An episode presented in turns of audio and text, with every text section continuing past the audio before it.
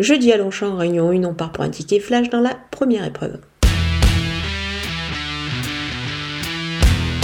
Le numéro 5, Lune de Rio, est la seule à effectuer sa rentrée euh, dans cette épreuve, mais je pense qu'elle est capable de, bah, de gagner, pourquoi pas, d'entrée de jeu. C'est une jument qui avait prouvé euh, lors de ses débuts l'an passé qu'elle pouvait bien courir euh, bah, sur sa fraîcheur. Ici, elle est, associée à Olivier Pédilé qui pourrait lui permettre d'ouvrir son palmarès et de tout simplement remporter sa première victoire. Moi, je trouve que le lot est tout à fait dans ses cordes. C'est pour cette raison que je vous conseille de la jouer au jeu simple gagnant placé.